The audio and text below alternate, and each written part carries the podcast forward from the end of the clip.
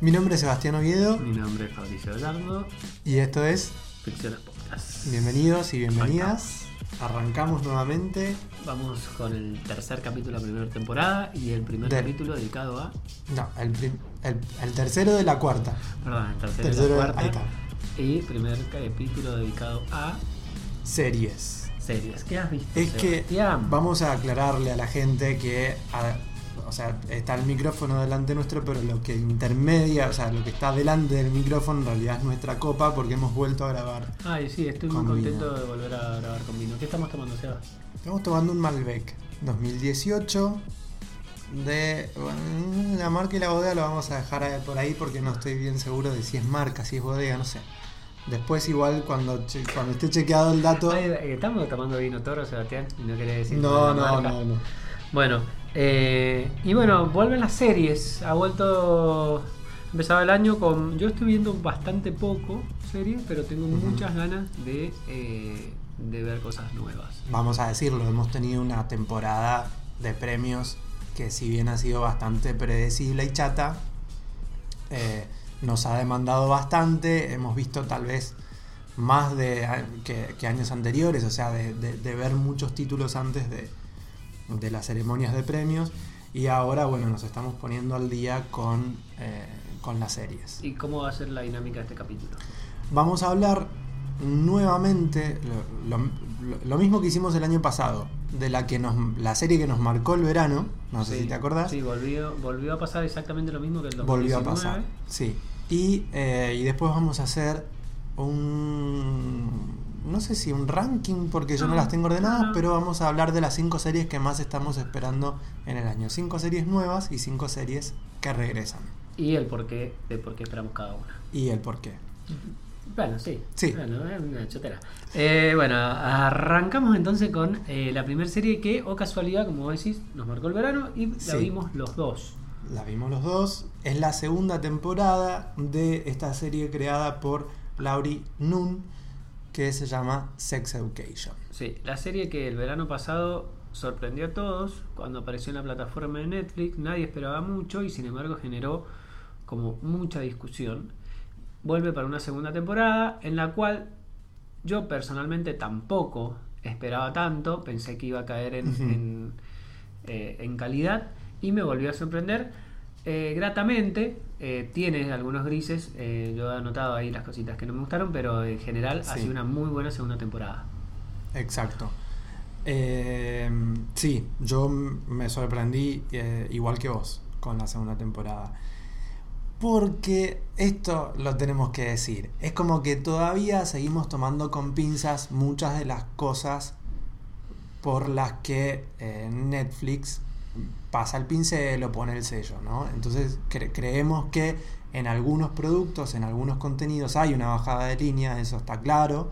Eh, pero me parece que acá la verdad que esta segunda temporada está bastante a la altura de la primera que, que sorprendió. Yo, verdad que te Sí. interrumpa, no te entendí. O sea, vos decís que si es de Netflix, eh, le, le ba- a- le- le bajá- le bajamos, le un bajamos una porque hay tantas cosas malas que, Sí, que vos pensás que va a ser malo. O bajamos la expectativa o, eh, o, o- o desconfiamos un poco más por esta tendencia que tiene Netflix a querer alargar y estirar las cosas y sacar más provecho de ellas. Entonces es El como síndrome Stranger Things. el síndrome Stranger Things. Eh, ahí, cual. primer día que hablamos de series y la nombramos para aquellos que dicen que siempre No, por- porque no puede ser de otra de manera. otra manera. Este- Pero bueno, vamos a Psych Education. A Sex Education. Eh, bueno, ¿Qué te estamos contentos con la segunda temporada. Balance Eso. positivo de Sex Education. Muy positivo. Cómo nos había dejado la primera temporada.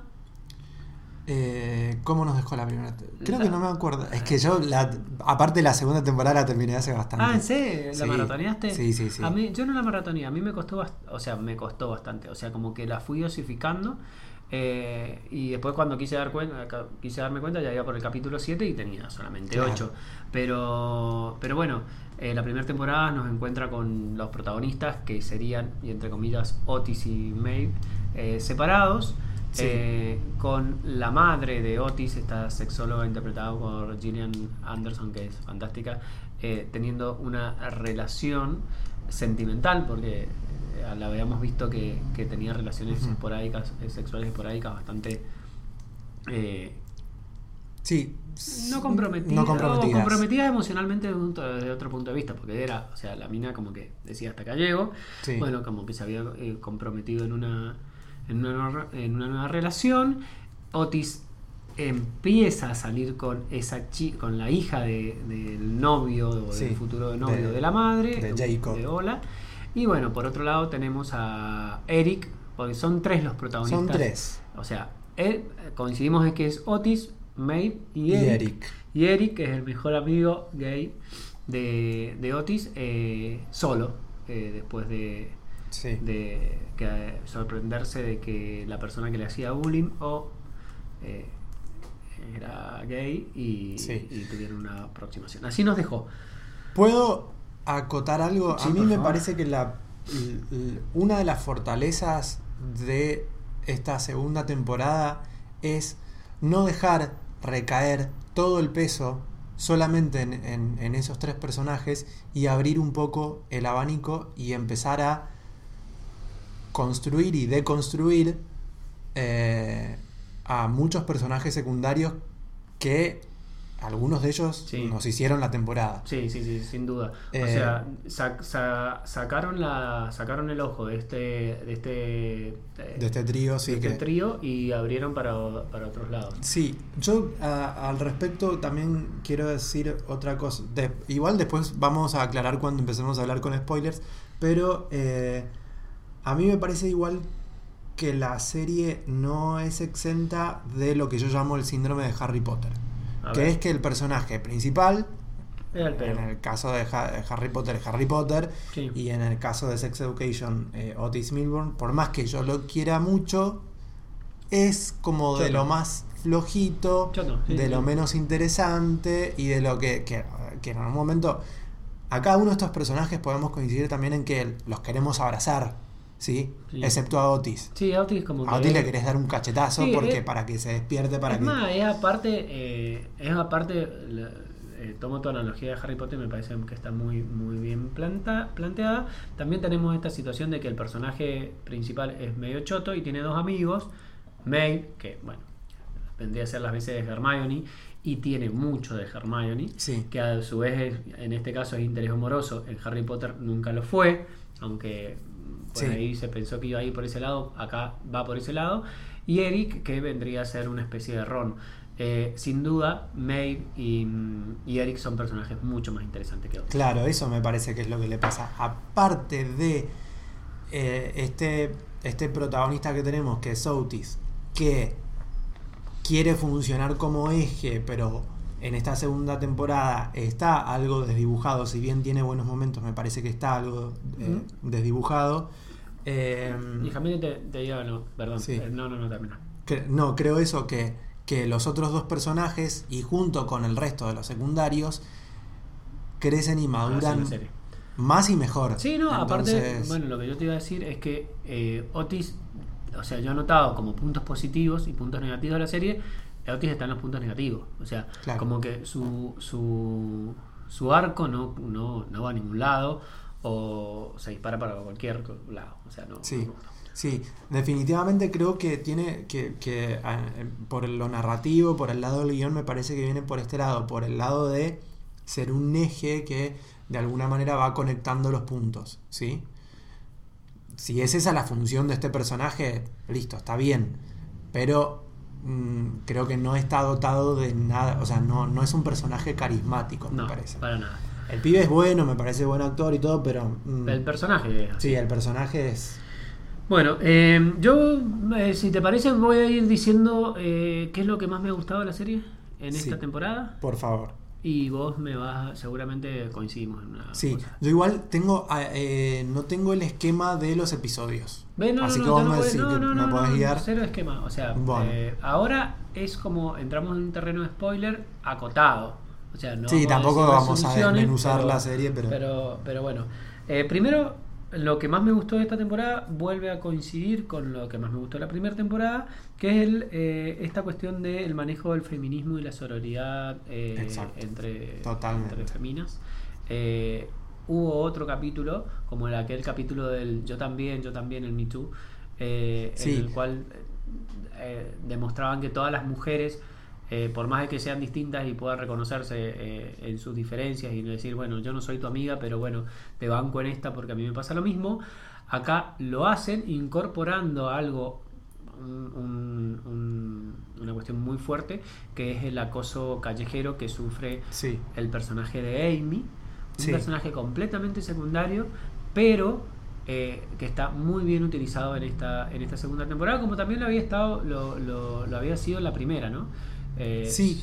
En, en la, a mí me parece que el personaje de Amy en la, en la primera es uno de esos personajes que mm, está ahí, que es simpático, que es hasta un poco caricaturesco por el la recuerdo que yo tengo. sexual, la bomba Claro. sexual que pasa a ser otra cosa. Y acá, eh, con respecto a lo que vos decías, me parece que en la primera temporada tenemos dos capítulos muy fuertes eh, eh, en relación a, a esto que señalás.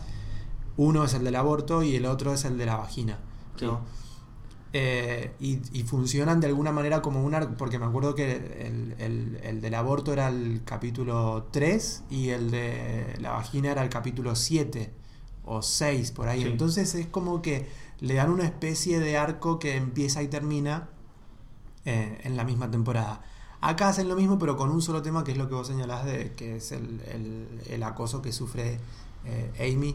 Y a mí me sorprendió muy bien cómo está manejado. eh, y, y muy bien también cómo lo escriben en el personaje de, de Amy. Como una persona que por, por, por, por, por, no sé, por una tontera, no se da cuenta de que está en, en esa situación. Y cómo después la afecta sin Y darse cómo- cuenta, sí. sin, sin hacer de eso un, un mundo, Sí, porque sí, en un sí. principio es como diciendo, bueno, pero Claro, al realmente sentí principio no. acoso, Claro, al principio, mm, Después pará, tranquilízate, no pasó nada, pero después, como eso la lleva a afectar eh, su vida diaria, ¿no? Como, ir al co- desde cómo ir al colegio hasta eh, cómo relacionarse con su pareja. exacto. Ah, Eso me pareció de los puntos fuertes del capítulo. Otro de los puntos fuertes del capítulo me pareció el triángulo amoroso de Eric. Eric, este personaje eh, Sí. gay, amigo, eh, que es tan luminoso, que es tan fuerte. Extrañé en la segunda temporada al papá de Eric. Lo extrañé un poquito. Sí, No está. Está la mamá. No sé qué pasó con el papá. Eh, pero, pero me gustó mucho ese triángulo amoroso con los dos tóxicos. Porque Claro. tenemos que ver ahí y ese manejo, por un lado, de, de esta cuestión de uno no puede elegir a quién, que esto ya lo hemos hablado en la serie, eh, cuando hablamos de serie, por ahí que tenés, tenés como más espacio, uno no puede elegir de quién se enamora, está muy bien tratado. Y esta cuestión del triángulo amoroso tóxico. Por un lado, Sí. el tóxico, el tóxico eh, eh, activo, digamos, por decirlo de alguna manera, Sí. que es Adam, esa persona que está rota completamente y que eh, sabemos que, que no que está, está- por más de que sea bonita la pareja no lo va a llevar no Claro. lo va a ayudar y por otro lado el tóxico el tóxico eh, pasivo que es Rahim que o como sea que se pronuncia que es esta persona linda buena cariñosa compañera que Sí. en realidad es bastante tóxica y Sí. lo vemos en la última escena eh, eh, que, que- que tiene con Eric, donde Claro. vemos que todo es bonito mientras me sigas el juego a mí. Pero Además de eso me parece que lo que es lo que lo que está bueno de cómo muestran esta mm, este triángulo y esta relación es cómo, cómo ponen en jaque a la autoestima de, de Eric y cómo lo hacen repensarse y redescubrirse a él y, y replantearse fuertemente eh, cuánto vale y, y qué tiene para dar y qué merece recibir. Me parece que eso es como es como lo más eh, importante y lindo del personaje de, de Eric, que digamos, si bien está, está bueno lo que vemos de él en la primera temporada, acá es como que termina de florecer su personaje. Sí, sí, sí, una persona ya sin, sin conflictos, eh, por Sí. lo menos con él mismo, ¿me entendés? Me parece que es más la búsqueda del exterior. Una pregunta, ¿con qué tóxico te quedas, Sebastián? No, con ninguno de los dos, no, no puedo, no, no podría. No, no, no. Bien. ¿Vos con cuál? No, no, no, tampoco, tampoco, tampoco. Eh, escapemos de los tóxicos, pero me parece un tóxico más simpático, si se quiere, eh. Adam que Rahim. Adam. Rahim aparece en, la primer, en el primer capítulo, el segundo capítulo, y ya vi por dónde va. Está tan bien pintado por dónde va que huí de ahí, amigo, porque, porque ese flaco, no sé. Eh, bueno.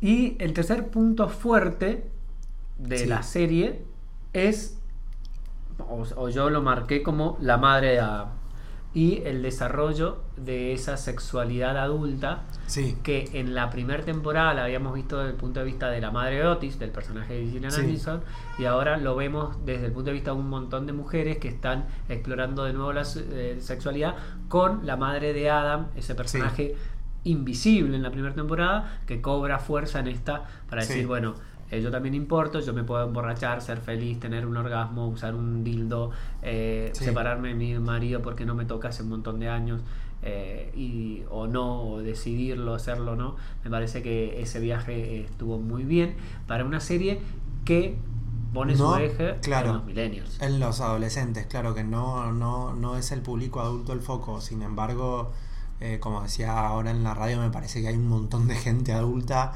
que debe estar descubriendo cosas con esta serie. Y sí, Eh, eso me, me- me- es y para todos. me parece, me parece genial. Eh, y te sumo algo que eh, a, a mí del- de otra de las cosas que, que me gustó mucho de esta segunda temporada, bueno, hay dos que quiero destacar. Maeve para mí es lejos el mejor personaje, mi personaje preferido de, de- de toda la serie. Pero eh, me, me sorprendió mucho también el tratamiento que hicieron con el, el personaje de eh, Jackson Sí, de una. y, la, y su nueva amiga Sí, sí. Viv, que es Lo más de lo más de esta temporada, VIP. Eh, po- sí, sí, yo creo que tranquilamente puede entrar ahí en el...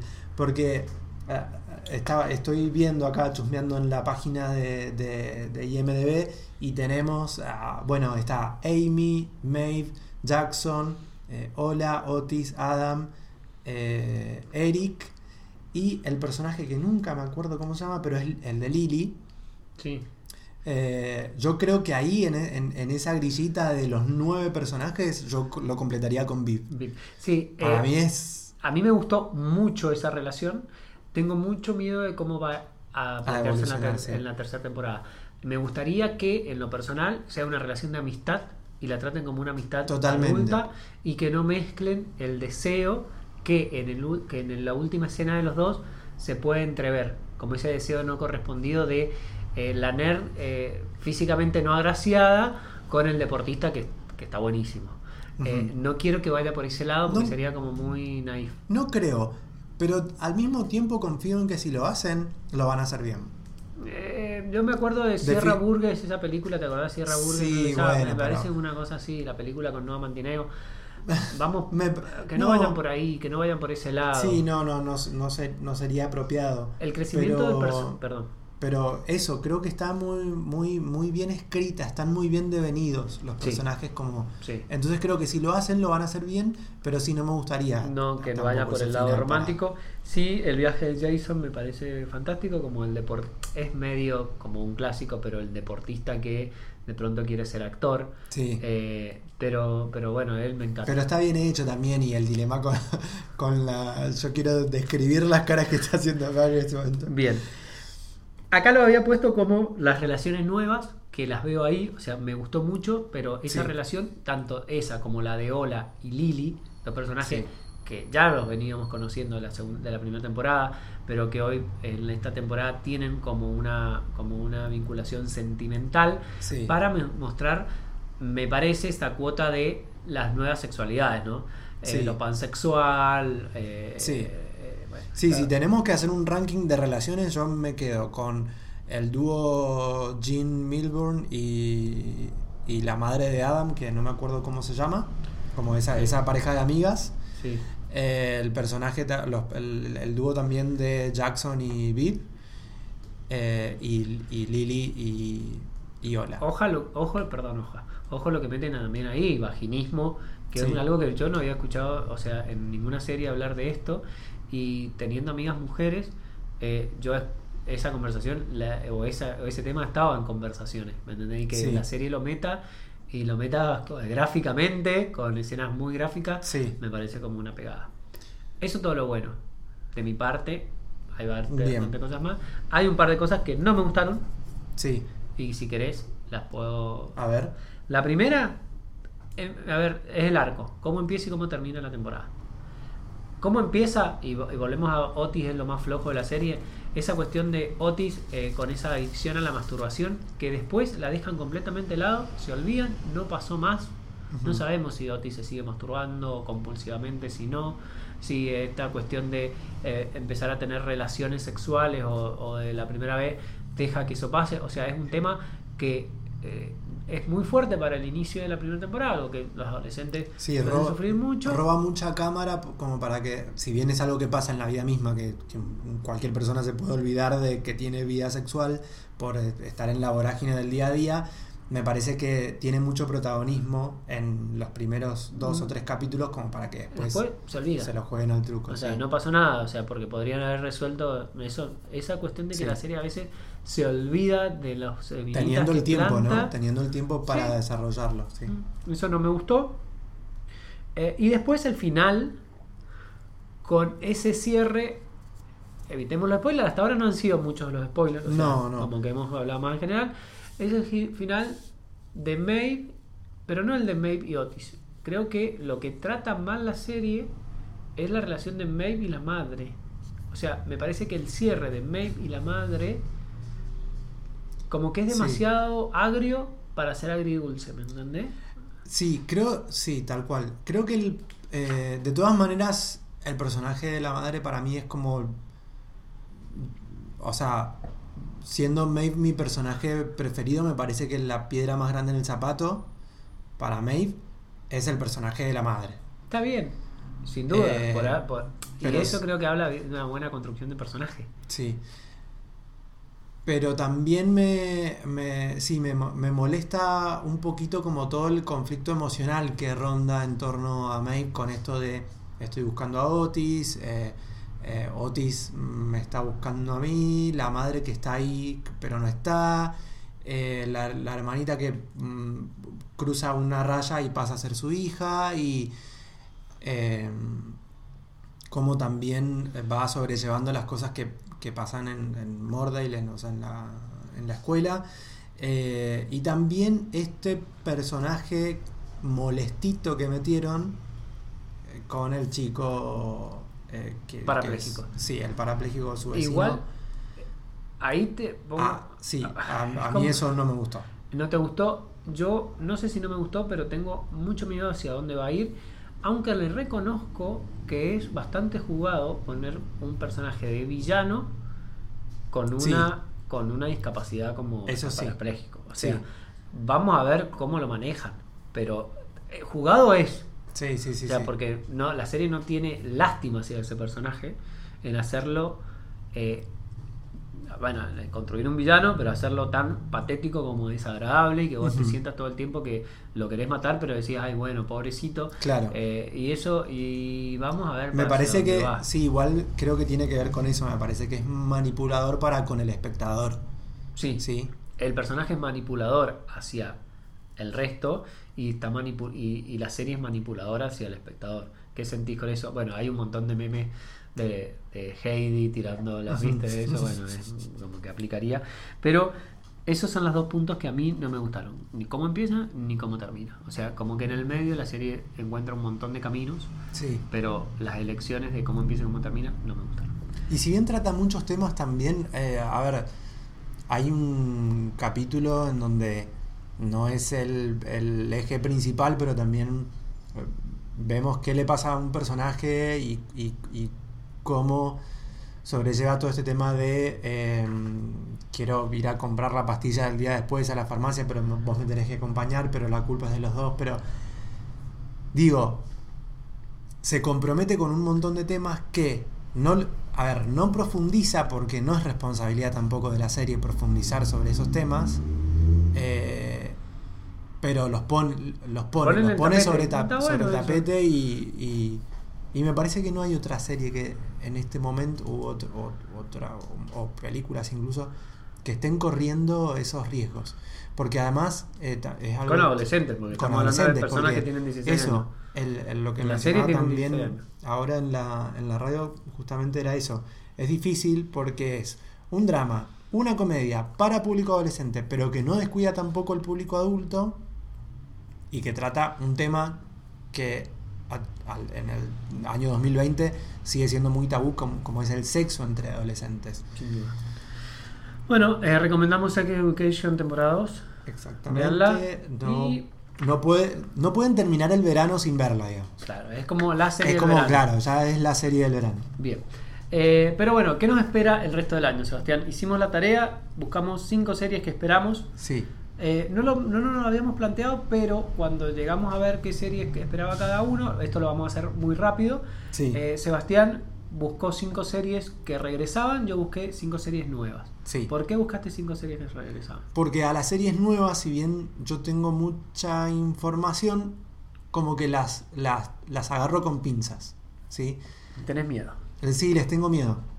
Ya creo que nadie me hace, ni- ningún creador, ningún productor, ni- ninguna cadena incluso me, me asegura un, un buen producto. Bien.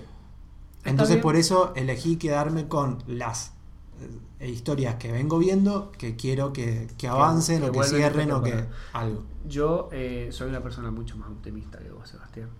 Y sigo esperando eh, cosas nuevas de esta vida. Vamos con las series nuevas completamente. Por mí, las series renovadas o las series que regresan por vos. ¿Empezás vos o empiezo yo? Empezá vos. Bueno, empiezo yo. Lo, igual lo mío es muy cortito Lo y además también. son todas series que no te De gustan, una. así que bueno. Perfecto. Eh, me encanta, así voy a decir porque no las espero. La primera serie que espero ya llegó es eh, High Fidelity. Sí. Eh, la, la adaptación de Alta Fidelidad, la novela de Nick Horby, que fue, tuvo una película en los 2000 con John Sí. Cusack. Vuelve. ¿Por qué la espero? Porque me gusta. Eh, no sé quiénes son las creadoras, son dos mujeres, eso, pero siempre dos mujeres nuevas, o sea, o que vengan de. eh, han hecho cosas, pero como escritoras, qué sé yo. Pero me gusta mucho el material de base. quiero ver qué hacen con, con- una película que tiene, o sea, que tiene muy buena música. Quiero ver cómo la actualizan a, a una serie. Y me encanta Zoe Kravitz, que es la protagonista. Este cambio de que sea una mujer a un hombre, tengo eh, eh, tengo o sea, como muchas ganas de ver eh, cómo manejan eso. Sí. Eh, y bueno, y es de Hulu, Es de que es una plataforma que quiero ver cómo se planta en- con esta guerra de la de, de la de, Sí. de los streaming, ¿no? Porque es de Disney, pero no es de Disney, no sabe, o Sí, sea, es mayoritariamente de Disney. es sí. mayoritariamente de Disney y nos viene de traer una de las series de los últimos años que es de, eh, El cuento de, la criada. Entonces, bueno, esa es la primera serie que espero. Bien. La segunda serie que espero es eh, Run, la nueva serie de Phoebe Waller-Bridge, Sí. eh, porque es de Phoebe Waller, eh, Phoebe Waller-Bridge, pero porque me llama mucho, esta mucho la atención es la historia que ya vimos en eh, La boda de mi mejor amigo, ¿no? Estas dos personas que se conocen y dice, bueno, si pasa un determinado tiempo o en este caso pasa determinada, una determinada situación, nos vamos a llamar y vamos a run a correr juntos. Eh, me encanta el protagonista, que es eh, Donald Gleason. Sí. Me, me encanta el protagonista. No sabía Y- que te gustaba. Sí, me Aparte gusta. es como raro, ¿no? Sí, es como sí. sí, sí, tiene- me gusta como, me parece como que elige muy bien los papeles Sí. que hace y bueno. Y tiene un personaje de reparto, eh, Merritt Weaver, que viene de romperla en Historia de un matrimonio y en eh, Inconcebible. Y bueno, eh, eso como que suma un poco a por qué la espero. Después, las otras dos series son españolas. Sí. Eh, quiero ver mucho Patria, que es la adaptación de una novela, un bestseller eh, de Fernando. Ay, eh, no me acuerdo el nombre. Bueno, ya lo vamos a, a buscar. No me acuerdo el apellido. Que es una adaptación de un libro que es un bestseller y que narra cómo la historia de la ETA afecta a través de los años y de las décadas a dos familias españolas. Sí. ¿Por qué lo espero? Es la primera coproducción eh, grande, fuerte de HBO con España. Yo ya había venido el año pasado de hablar muy bien de la primera coproducción de HBO con Italia, que es mi amiga estupenda, eh, también basada en un bestseller de una eh, autora italiana. Esta vez agarran a un, autor español, adaptan esta nueva serie y esta, esta, o sea, este bestseller y la verdad que le tengo muchas ganas. Mi cuarta serie más esperada de este año también es, una, es española y es la adaptación de una de una, de una eh, eh, biopic de que viene que ay por Dios estoy retrabadísimo eh, de los Javis que son los creadores de Paquita Salas una de mis series favoritas del año pasado adaptan una biopic de un personaje real que marcó la historia LGTB eh, de España, que es La Veneno. Eh, es un drama, pero sobre un personaje que puede ya también llegar a tener ciertos toques de comedia. Me encantó lo que ellos han hecho, o sea, desde la, desde la obra de teatro La Llamada, a la adaptación cinematográfica La Llamada, a eh, Paquita Salas, me encanta lo que hacen, me encanta su sentido del humor y me gustaría, me, me gusta tengo muchas ganas de ver esta, este nuevo paso. Eh, y, bueno, ese es mi cuarto. Y mi quinta serie más esperada es The Plot Against America, la nueva eh, serie de David Simon. David Simon que viene de romperla con la serie que para mí fue la mejor serie del año pasado, que fue The Deuce. Eh, pero bueno, también es el creador de The Wire.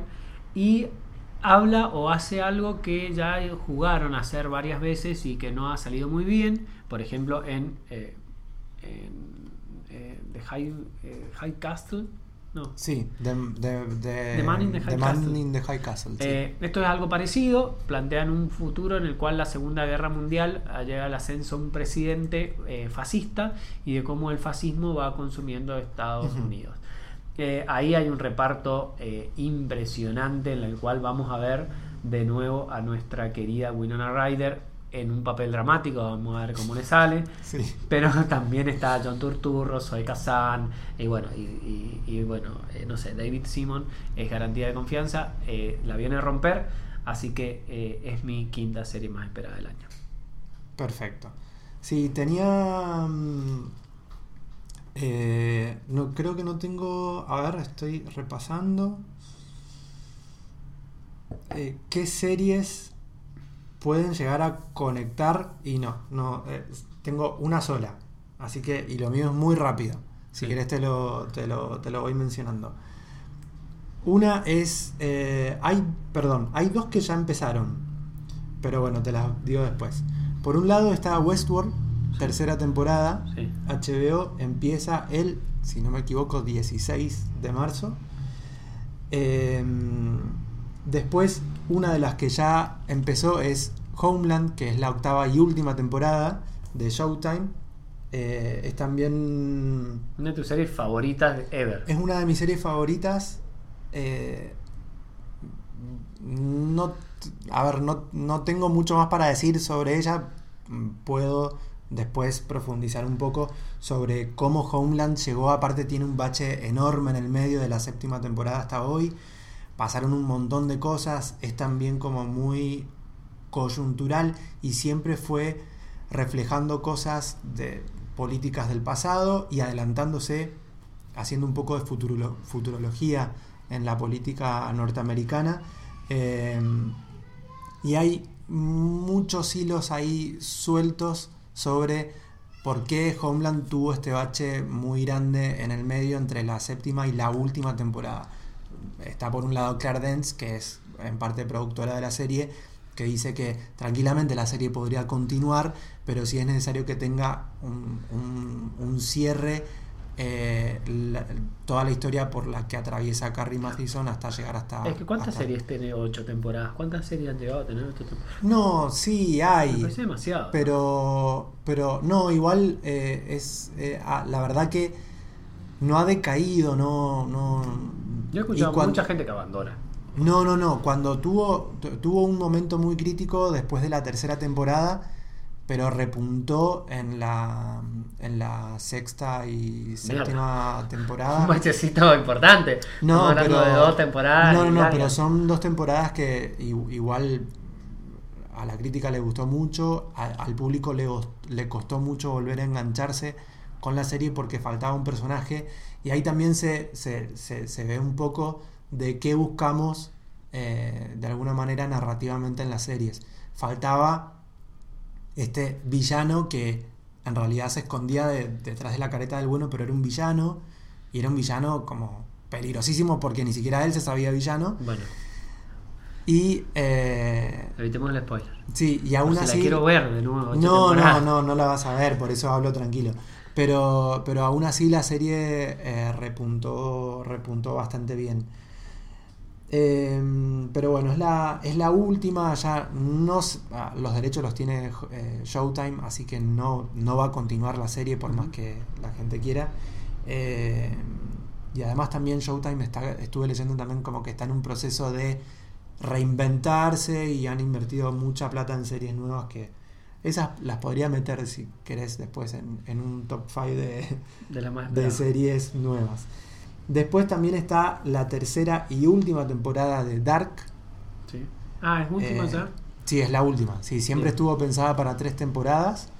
Eh, lo vengo siguiendo aparte al creador por Instagram, entonces va subiendo cosas, eh, fotos de la filmación y como que... Tan que duele. Sí, es como que no, no se entiende, no se entiende hacia dónde va y eso me parece que es lo más, Sí, lo más eh, interesante la atractivo. serie. sí. Yo la segunda, eh, voy a hacer dos aclaraciones. Yo la Sí. segunda temporada de Dark no la vi, pero porque me faltó tiempo, me faltó como concentración para ponerme a ver, pero no es una serie que la, la primera temporada me gustó mucho. Y de Westworld, que vos decís que a mí no me gusta, es una serie que yo no soy fanático, pero no considero que sea una mala serie. Me parece que está sobrevalorada y Claro. como que tiene un público como demasiado nicho.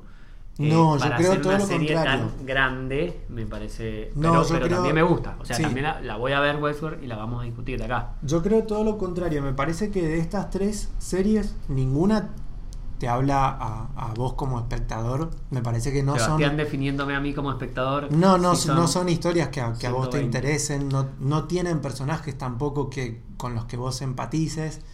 Eh, Me siento, pero bueno, da para más largo. No, así que- es que estoy, estoy tratando de pensar tanto en Westworld como en. Homeland como en Dark.